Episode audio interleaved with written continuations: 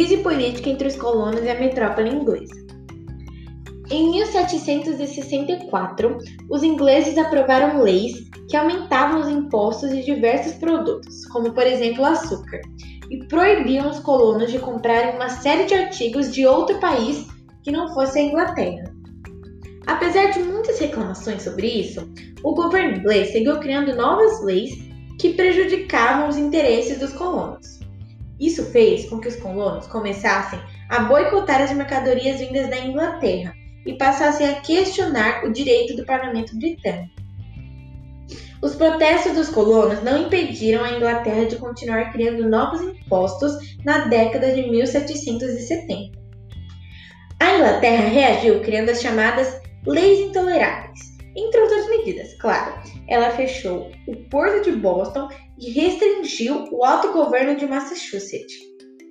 Diante de toda essa situação, os colonos decidiram se reunir para discutir sobre como enfrentar a situação.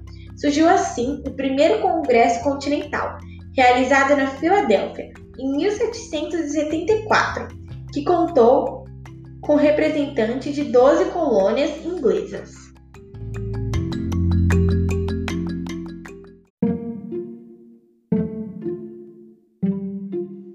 Guerra da Independência. No primeiro Congresso Continental, adotou-se uma postura moderada, exigindo mudanças na política colonial, sem propor uma ruptura definitiva com a Inglaterra. Porém, os ingleses não aceitaram as reclamações dos colonos e, em abril de 1775, tropas britânicas apoiadas pelos legalistas entraram em choque com grupos armados de patriotas. A situação se radicalizou. Um novo congresso acontece, aconteceu em maio do mesmo ano, em Filadélfia, chamado de Segundo Congresso Continental. Seus membros passaram a defender abertamente que as 13 colônias se separassem da Inglaterra e que um país independente fosse criado. Em julho de 1776, os participantes do Congresso assumiram oficialmente a posição separatista e, e elaboraram uma declaração de independência. Nesse documento, as 13 colônias independentes passaram a se denominar Estados Unidos da América. Como os ingleses se recusaram a reconhecer a independência, teve início a uma guerra entre os Estados Unidos e sua antiga metrópole, era a Guerra da Independência.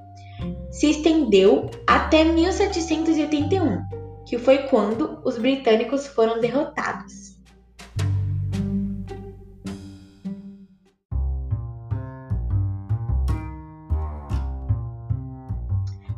Agora vamos falar do terceiro e do último tópico, a Constituição dos Estados Unidos.